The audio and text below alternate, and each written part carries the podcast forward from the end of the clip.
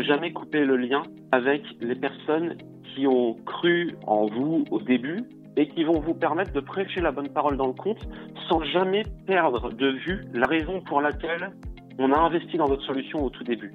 Euh, il ne faut jamais perdre le lien entre la gestion de projet et la vision pour laquelle on a acheté le logiciel. Bonjour à tous et bienvenue dans notre nouvel épisode de Deal Stories. Les Deal Stories, qu'est-ce que c'est? Eh bien, c'est le podcast qui explore les dessous d'un deal entre une start-up et un grand groupe. Aujourd'hui, nous recevons Quentin Guilly, cofondateur et CEO d'Anjaro, une solution d'optimisation du personnel qui simplifie et flexibilise la recherche de collaborateurs en interne pour des missions ponctuelles. Il est venu accompagné de Régis Gitaro, Global CFO Corporate Services chez Sodexo, le leader mondial des services aux entreprises, administrations et collectivités. Ils nous raconteront les coulisses de leur collaboration. Bonjour Quentin, bonjour Régis, merci d'être avec nous aujourd'hui. Donc vous êtes venu euh, pour euh, nous parler de votre collaboration, donc la collaboration entre Anjaro et Sodexo. Est-ce que vous pourriez commencer par vous présenter l'un l'autre et présenter ce que font euh, chacune de vos entreprises? Quentin, je te laisse ouvrir le bal. Bonjour tous les deux. donc je suis Quentin, je suis un des quatre cofondateurs et, CEO d'Anjaro. Anjaro, on est une, entreprise qui a 5 ans et qui est ce qu'on appelle maintenant une plateforme de staffing omnicanal. Pour faire simple, on s'intègre dans des grandes organisations de plus de 200 collaborateurs jusqu'à des, dizaines de milliers comme euh, Sodexo. Et on va donner notre application Anjaro à des managers euh, qui ont souvent des besoins urgents euh, de staffing, qui vont traditionnellement à l'intérieur en fait, on a une technologie, une place de marché, hein, qui va leur permettre d'abord de vérifier s'il y a du personnel disponible en interne, et puis ensuite, si ce n'est pas le cas, on va basculer vers euh, des ressources, par exemple en CDD, puis euh, euh, en intérim, qui est la solution traditionnelle souvent dans, les grands groupes. Donc, on permet de, faire économiser un certain budget d'intérim à nos partenaires, et puis de gagner en productivité, et également, bien entendu, en montée en compétences des collaborateurs.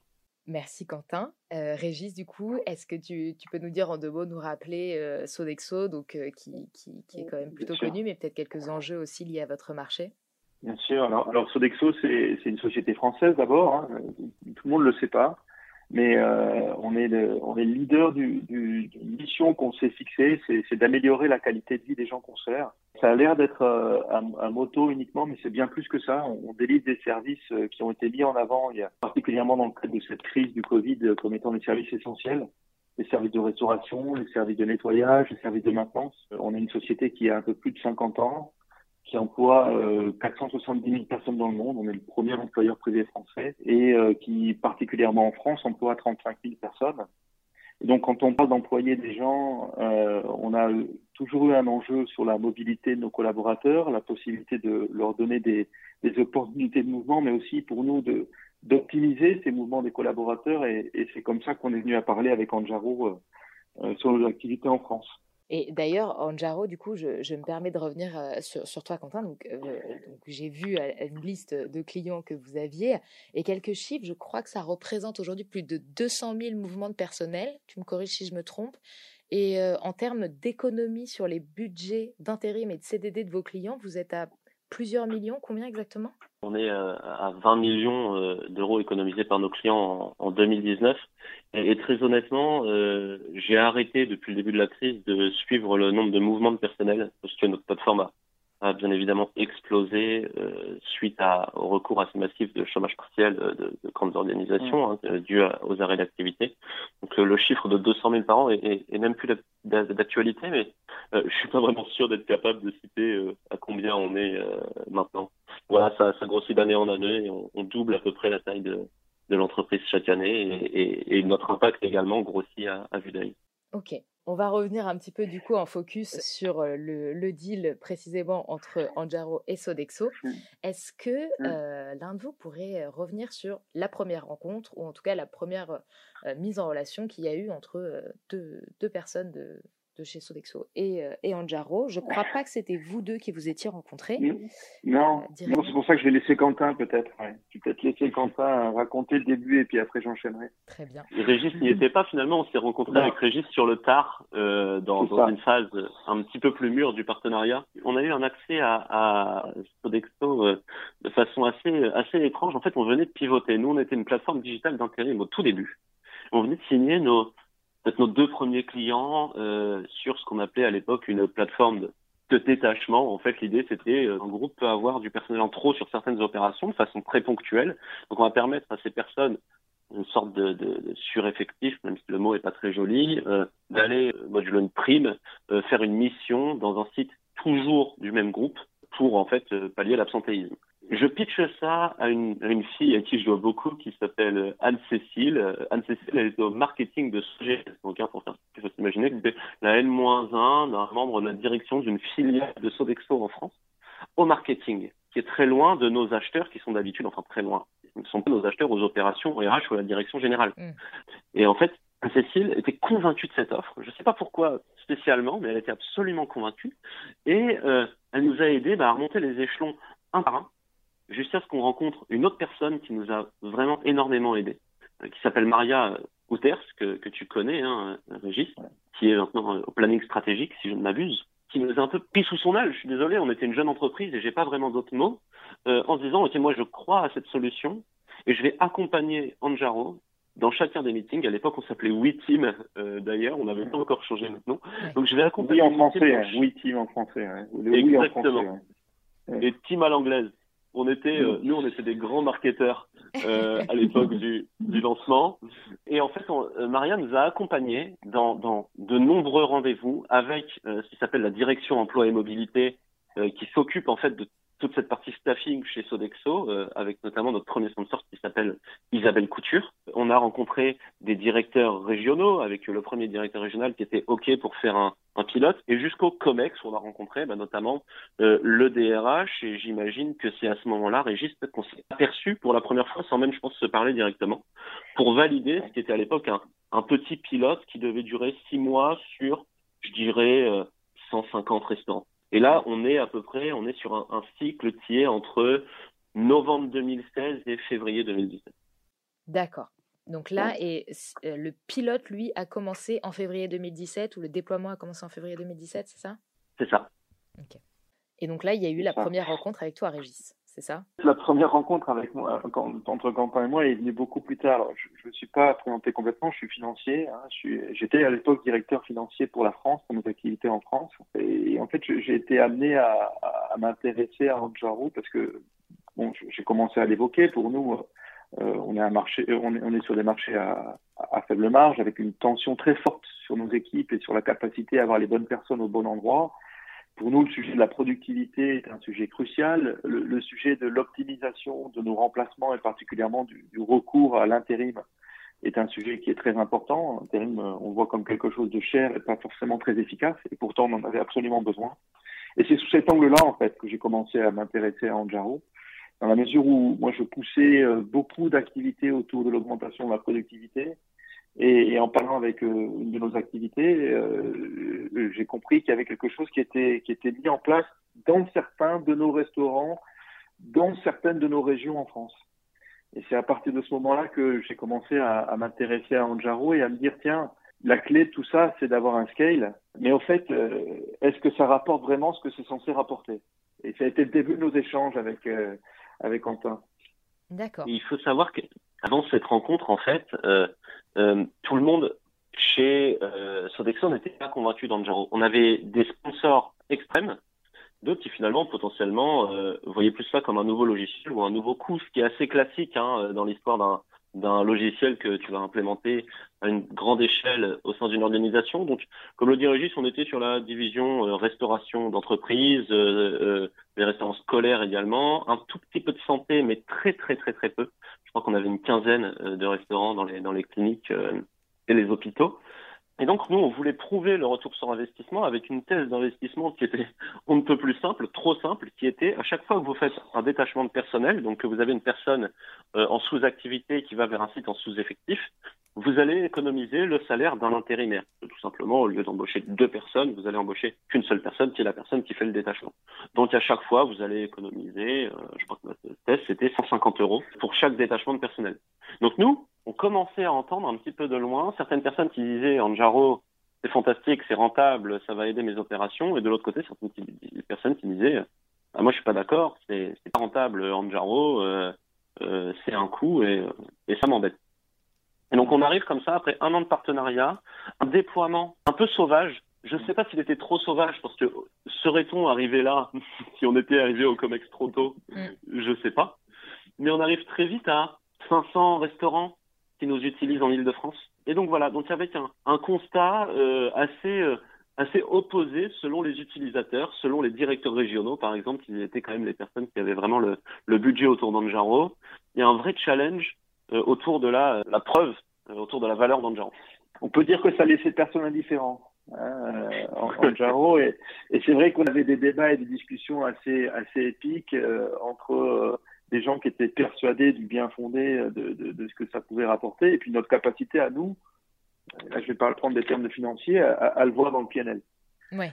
Euh, et, et, et l'une des, des raisons de ça, c'est qu'en fait, on parlait pas le même langage. Les 150 euros euh, dont, dont, que Quentin évoque, euh, ils sont un fait, mais en réalité, c'est pas comme ça qu'on évalue la performance. C'est pas comme ça qu'on évalue euh, la productivité, l'amélioration de la productivité chez nous, chez Sodexo. Si je résume juste en, quelques mots, en fait, donc vous avez pu intégrer euh, d'une certaine manière Sodexo pas en rentrant par un décideur, mais plutôt par des petites portes qui vous ont permis déjà de faire tester votre solution et aussi par des rencontres, de ce que je comprends, très bienveillantes et euh, qui vous ont permis également de grandir dans votre processus de vente et dans la façon dont vous pouviez présenter votre solution euh, au sein d'un grand groupe. D'ailleurs, c'est un des premiers grands groupes que vous signez, non, si je ne me trompe pas? C'est un des premiers très grands groupes qu'on signe. On avait déjà quand même quelques, quelques beaux logos, mais ça fait, on est, on est encore dans les actes fondateurs de l'entreprise quelque chose qui date maintenant de trois ans. On est une entreprise qui se produit à finalement quatre ans. Mm. Euh, donc on, on, était vraiment encore dans la dans la genèse de l'entreprise et de ce qu'allait devenir ce qui est devenu notre produit aujourd'hui. Ok, très bien. Et du coup, il y a Maria qui vous accompagne pour au final vous, vous, guider dans le processus de vente en interne. Et puis finalement, euh, Régis, vous arrivez au moment pour essayer de, de, de, déployer et scaler, comme, comme, comme vous dites, euh, au sein de toute l'entreprise. Et pour faire ça, il va falloir justement que Régis vous donne un peu les clés de comment parler et convaincre au sein de Sodexo. C'est ça. On se posait la question, hein. Euh, pour être clair, j'avais des partisans euh, qui disaient euh, c'est exactement ce qu'il nous faut pour, pour, pour, améliorer notre productivité c'est un enjeu majeur. Et mhm. au-delà de la productivité, même d'avoir des gens. Hein. et il y avait d'autres personnes de, dans la salle qui, qui disait non mais Anjaro c'est un coût. Aujourd'hui ça coûte X. Et dans la mesure où nous étions, enfin, je, je pense que c'est un peu dans nos, dans nos gènes, on est toujours en recherche d'économie. On disait tiens mais est-ce que ça c'est vraiment quelque chose qui pour nous ouais. Et, et c'est à ce moment-là que j'ai fait le, le, le, pas de contacter euh, Quentin pour qu'on puisse travailler ensemble en fait, à avoir un, à avoir un, un business case euh, commun. Oui, c'est ça. Comment vous ça. avez faut... fait du coup pour, euh, pour, euh, pour retourner ces détracteurs et leur montrer que, effectivement, si eux ne le retrouvaient pas dans ces chiffres-là, bah, euh, il y avait quand même en fait des résultats qui étaient probants. Pour compléter un petit peu le, le, le, le, paysage, et je crois que ça explique ensuite la démarche qu'a choisi Régis, euh, je pense qu'on a fait plusieurs erreurs à la base de notre partenariat. Déjà, c'est qu'on a lancé un pilote sur une courte durée, qui fait qu'on n'avait pas, euh, on, on, avait toujours une épée de Damoclès, c'était du jour, du jour au lendemain, ça pouvait s'arrêter. Donc dans ce cas-là, quand vous êtes une jeune entreprise avec une belle référence comme Sodexo, euh, et que vous avez cette épée de Damoclès, elle vous pétrifie, et elle vous met dans une position très forte d'infériorité par rapport à, euh, aux contreparties avec lesquelles euh, vous disputez chez Sodexo. Normal, puisque la moindre insatisfaction, vous avez l'impression que tout peut s'arrêter. Or, ce contrat, parmi les, quelques-uns importants que vous avez, représente une, une, part importante de votre développement et puis de la preuve que vous êtes en train de construire sur votre produit. Ça, ça a été la première erreur. Et la deuxième, c'est que nous, on a défendu notre thèse euh, des, 100, des fameux 150 euros, mais elle n'a pas été officiellement validée et donc on n'a pas mis d'objectif derrière tout ça. Mm.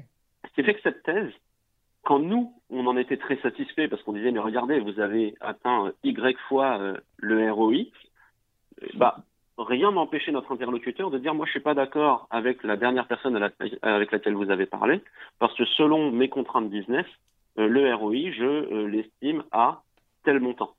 Et donc, on, on, était toujours sur cette menace constante, vraiment ce, ce sentiment d'être tout le temps un peu essoufflé, si vous voyez ce que je veux dire, c'est-à-dire de jamais, de jamais pouvoir faire de pause et de toujours être sous une pression qui empêchait, qui empêchait vraiment euh, une, une co-construction sur la durée. Euh, et c'est à ce moment-là, qu'arrive Régis en disant mais il faut arrêter. Euh, c'est c'est joute ce qu'on en arrivait un petit peu à ça, qui était nous on lançait des chiffres, on nous relançait des chiffres sans vraiment rien à l'appui, et c'était euh, une situation qui était stressante, qui permettait pas de bâtir une relation euh, apaisée avec avec avec, avec notre partenaire. C'est même plus un client, c'est un, un, partenaire puisqu'on était en train de co-construire le truc. Et là, je dois dire qu'on, je pense qu'on n'était pas tout à fait clean dans notre approche parce qu'en fait, on n'expliquait pas à Quentin et aux équipes d'Anjaro pourquoi il y avait des doutes. Mm. Et, et, et, et c'est la raison pour laquelle j'ai dit bon, écoute Quentin, on se tutoyait pas à l'époque. c'est très euh, récent ce tutoiement, Absolument. Je, vais, te montrer exactement l'intégralité des données. Je vais te montrer l'intégralité de, de, des informations sur lesquelles certains se basent pour dire que euh, la thèse d'investissement sur laquelle euh, tu te présentes n'a pas de sens pour nous. Et ensemble, on va aller regarder ces données et on va les regarder sous l'angle par lequel les opérationnels vont le regarder. Il va pas y avoir de, de grilles, etc. C'est peut-être mon côté financier hein, euh, qui veut, avec mes tableaux carrés, même si la finance est un peu plus compliquée que ça. On va ensemble travailler ces données-là. C'est hyper important de comprendre qu'effectivement, dans cette, dans cette euh, transaction, le, grand groupe a, un rôle à jouer, parce que du coup, Ojaro, vous arriviez avec vos propres indicateurs, et en fait, il y avait un véritable besoin de partage de Sodexo, de ces indicateurs de performance, pour que vous puissiez vous greffer sur ces chiffres-là pour montrer votre impact. Quoi. Donc il y a un vrai rôle dans les deux sens. Euh.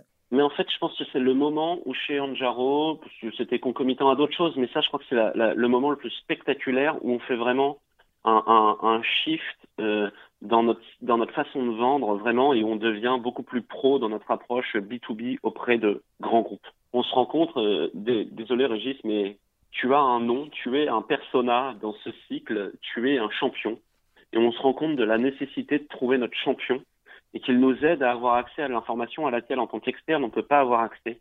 Donc on n'est plus dans de la vente, on est dans, dans un vrai partenariat avec une vraie euh, proposition de valeur partagée qui n'est pas la même proposition de valeur pour Sodexo que pour un groupe dans l'hôtellerie ou même d'ailleurs que pour son concurrent direct.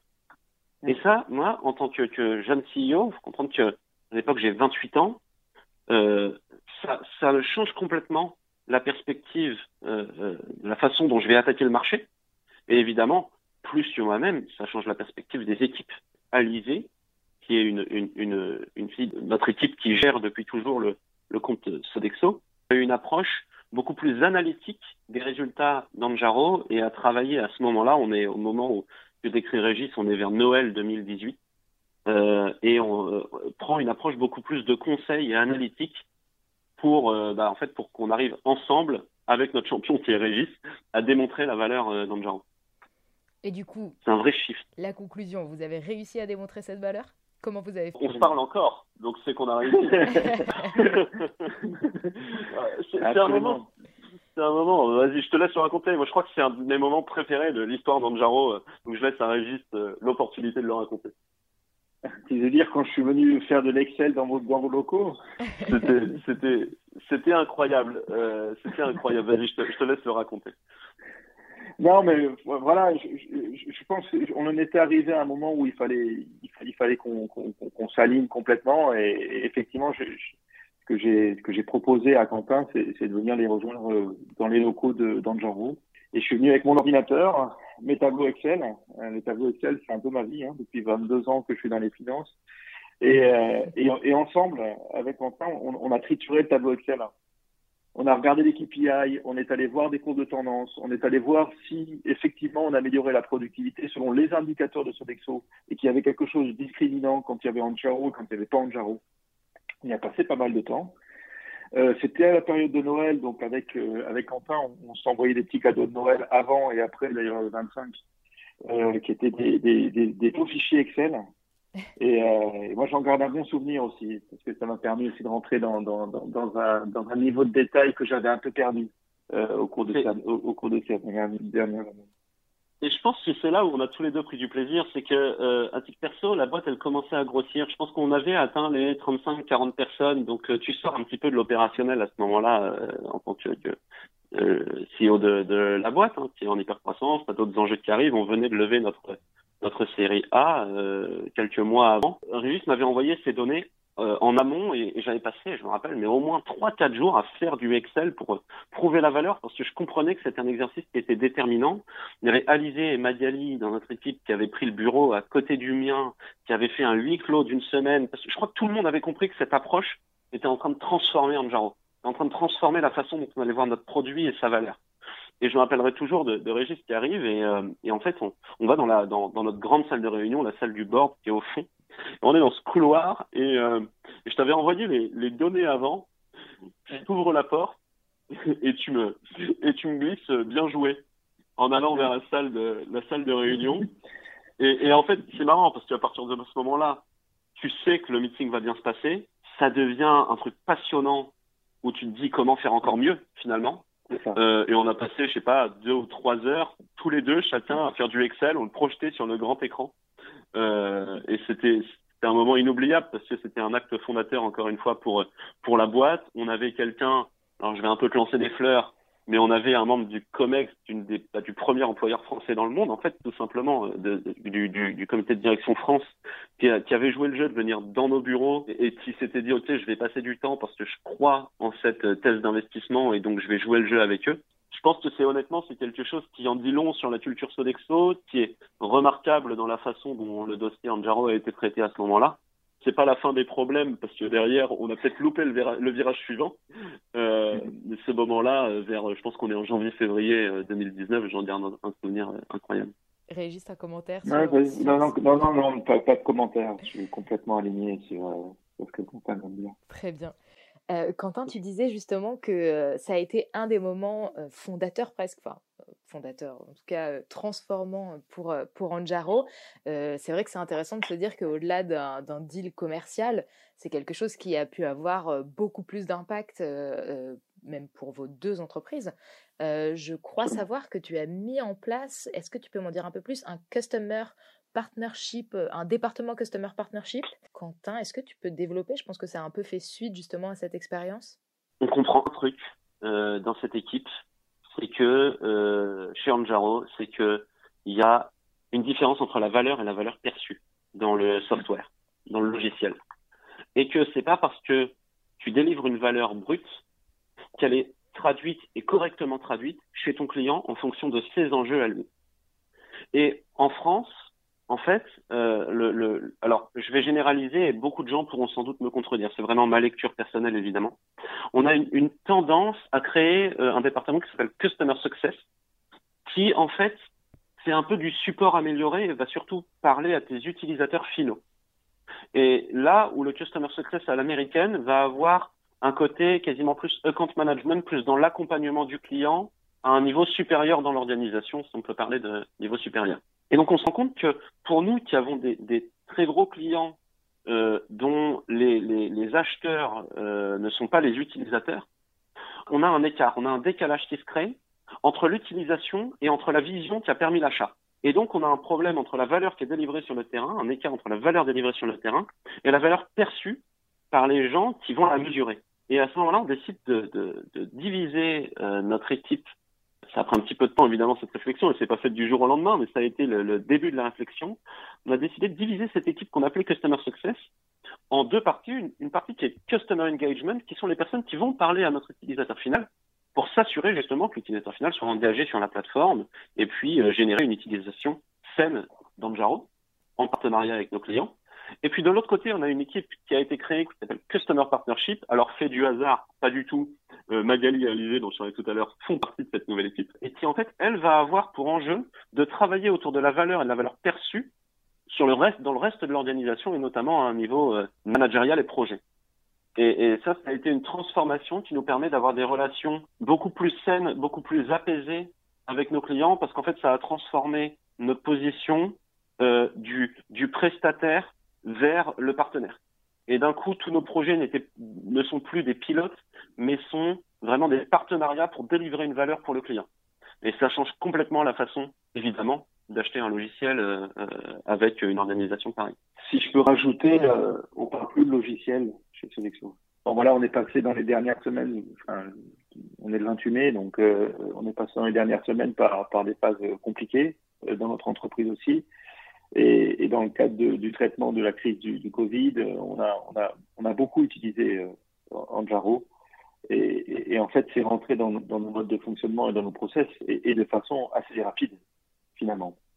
C'est assez impressionnant hein, la, façon dont laquelle, avec, laquelle il y a désormais une adhésion de cette solution beaucoup plus que d'un logiciel. Ça, fait partie de la façon dont on doit travailler et on y voit beaucoup d'opportunités. Je, pense que euh, notre métier, il était en pleine transformation avant la crise. Euh, notre métier, il, va devoir encore plus se réinventer après la crise. Ce qu'apporte Anjaro sur notre capacité à, à euh, proposer beaucoup plus de, de, de flexibilité dans, dans, notre dans notre force, aider aussi nos collaborateurs à trouver des solutions pour qu'ils soient bien dans leur travail à proximité de chez eux. C'est quelque chose qui, qui est encore plus relevant maintenant que ça l'était avant la crise. On l'a vu dans notre proche. Là, par exemple, on, travaille en partenariat avec l'équipe de direction emploi et mobilité qui est maintenant tenue par une personne qui s'appelle Hervé, Hervé Boutruche et qui vraiment euh, va viser en fait à, baisser le temps de trajet des collaborateurs euh, Sodexo parce que vous savez bien qu'avec avec le déconfinement là euh, qu'on est en train de vivre, les temps de transport en commun sont un vrai frein pour les collaborateurs. Donc euh, on essaie de travailler là-dessus. Puis c'est une donnée qu'on a. Ouais, c'est des choses qu'on n'aurait peut-être pas eu euh, il y a un an ce genre de réflexe avec euh, avec Sodexo et qui maintenant on est vraiment dans un partenariat. J'ai vraiment l'impression que les équipes s'apprécient beaucoup et euh, bon c'est agréable pour tout le monde de toute façon effectivement, on voit bien avec l'actualité et, euh, la crise Covid qu'il euh, y a beaucoup de choses qui, pourront euh, changer de manière, enfin sur le long terme en tout cas. Vous, vous avez vraiment un, rôle à jouer, Anjaro aussi là-dessus. Est-ce que vous avez une, vision ou des, enjeux qui, sont particulièrement importants aujourd'hui? En fait, c'est assez particulier. La crise Covid, elle est arrivée au moment où on, on finalisait une levée de fonds de, qui a été annoncée de 13,4 millions d'euros. Euh, pour la petite histoire, euh, on a démarré le confinement, si je me trompe pas, le 17 mars et on a closé la levée de fonds le 9 avril. Donc on a vécu une bonne partie du closing de la levée de fonds pendant pendant le confinement. Et, et nous, c'est vraiment les équipes qui, avec euh, Sodexo et d'autres partenaires, ont vraiment travaillé notre positionnement en disant, on a tout de suite compris, même avant qu'on soit confiné, qu'Anjaro allait avoir un impact. Et donc, on se retrouve avec cet apport en capital assez important et en même temps une certaine forme de responsabilité où on comprend que l'impact euh, d'Anjaro, en travaillant avec euh, notamment euh, François Rebex hein, euh, chez, toi, Régis, va permettre de tenter de limiter le recours au chômage partiel. Alors évidemment à notre échelle, parce qu'on est sur une crise hors du commun, mais on se rend compte qu'on a, un vrai, impact autour de la pérennisation de l'emploi, autour de la responsabilité sociale d'entreprises comme, comme Sodexo qui nous ont pas attendu pour mettre cette priorité en numéro un dans, la gestion de cette crise. Pourquoi? Parce qu'on a une place de marché qui va faire matcher l'offre et la demande, hein, qui va permettre de faire matcher euh, du personnel disponible qui d'habitude est minoritaire par rapport aux besoins en personnel, et d'un coup l'équilibre s'inverse. On a beaucoup plus de personnes disponibles que de besoins, vu qu'on a des opérations qui, qui, ferment temporairement. On a travaillé euh, d'arrache-pied avec les équipes euh, Sodexo pour déployer ce qui restait à déployer à vitesse grand V, pour s'assurer que euh, toute personne qui pouvait être repositionnée, qui était volontaire évidemment dans un contexte quand même assez particulier, soit repositionnée et puisse travailler, donc éviter le chômage partiel.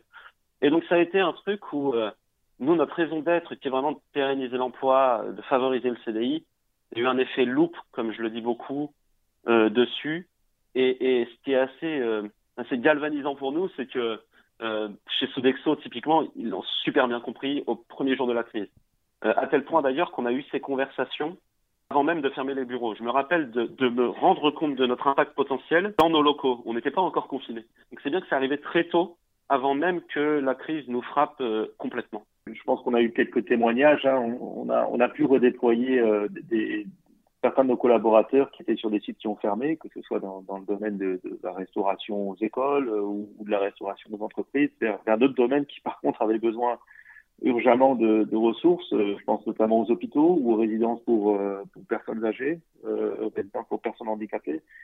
Et on a, des, on a pu redéployer des centaines de collaborateurs sur nos, sur nos établissements euh, euh hospitaliers ou nos, établissements pour personnes pour personnes âgées ou personnes handicapées, qui à la fois a, de la valeur pour ces collaborateurs-là, puisqu'on leur a évité de passer en chômage partiel, mais ça a aussi beaucoup de valeur pour nos clients, euh, beaucoup de valeur pour les consommateurs, en l'occurrence les patients ou les personnes âgées ou les personnes handicapées à qui on a pu continuer à, délivrer un service alors que parfois les gens qui étaient titulaires ne pouvaient plus se rendre sur le lieu de travail par exemple ou, même étaient atteints par, euh, par, le Covid-19. Donc, euh, ça, ça, a prouvé une énorme valeur, bien au-delà de tout ce que j'avais pu calculer dans un ROI à l'époque.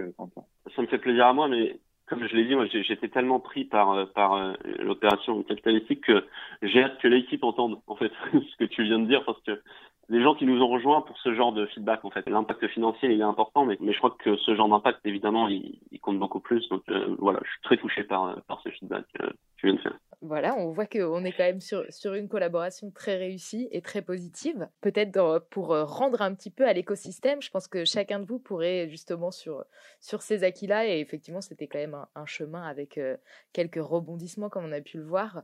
Euh, si vous aviez un conseil chacun à donner, du coup, Quentin, toi, pour euh, un père startup ou un grand groupe euh, pour collaborer avec l'autre, et comment faire en sorte qu'une collaboration startup grand groupe se passe bien selon vous?